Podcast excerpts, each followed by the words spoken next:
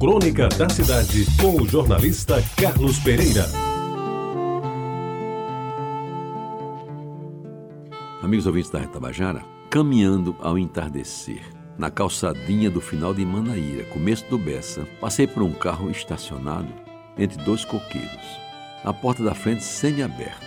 E lá dentro, um jovem, aí pelos vinte e poucos anos, com um celular ao ouvido, os olhos marejados de lágrimas e ao lado do banco uma garrafa de John Walker pela metade. E consegui, quase parando, entreouvir uma frase que ficou na memória e que hoje vira assunto desta crônica.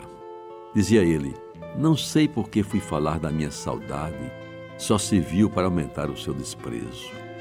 Era o seu desabafo. E a sua voz, que, embora tentasse dissimular sua tristeza, não escondia mágoa com quem estava do outro lado da linha provavelmente uma mulher que já não lhe correspondia no amor. Amigos ouvintes, eu tive vontade de parar, de lhe dizer alguma coisa que pudesse mitigar o seu sofrimento, expresso de forma tão clara naquela ligação, cuja distância não faço a menor ideia. Seria interlocutora alguém aqui da cidade? Seria uma moça do interior que voltara para o ex-amado? Ou quem sabe? Seria uma jovem que se transformou em modelo de repente, se viu famosa e arranjou outro amor. Segui a caminhada e fiquei a me perguntar: por que o amor é às vezes tão complicado? Por que o rompimento de uma relação amorosa importa em sofrimento para uma ou ambas as partes? E principalmente, por que essas relações afetivas desafiam os tempos e às vezes fazem as pessoas sofrer tanto? O poeta já disse que o coração tem razões que a própria razão desconhece.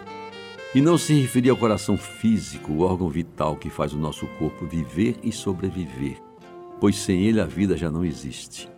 Ele é fundamental e muitas vezes adoece pelo sofrimento que lhe é imposto pelo outro coração, o coração da alma. E a alma tem coração? Mas o coração da alma tem vida bem mais delicada e de sua doença os médicos parecem saber muito pouco, tanto que ainda não conseguiram remédios capazes de curá-lo. E o pior, não adianta colocar pontes de safena ou tentar o transplante até porque a enfermidade da alma, já dizia Freud, é inerente à condição do ser humano e dela ninguém foge. Na volta da caminhada, já não encontrei o telefonista aflito. Ele se fora, quem sabe para reencontrar sua musa, ou que é mais certo, curtir sua tristeza noutra freguesia. Terá ido afogar suas mágoas na mesa de um bar, misturando o resto de doses alcoólicas com lágrimas que teimosamente discorreram pela face? Mas daquele telefonema que ouvi sem querer. Porém, ficou mais uma lição de vida. As pessoas vivem se encontrando e se desencontrando. E nesses encontros e desencontros são protagonistas, mesmo sem se darem conta, das belas histórias de amor. Histórias que não raro se transformam também em grandes tristezas e enormes saudades.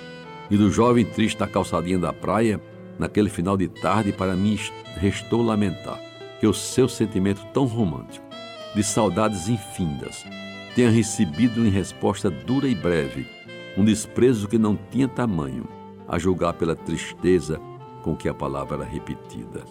E para terminar, devo confessar que não sei se ele chegou a dizer para o ex-amor no outro lado da linha o que recitam os poetas mais acreditados: Meu bem, meu bem, tenha pena de mim, porque saudade nunca rimou com desprezo.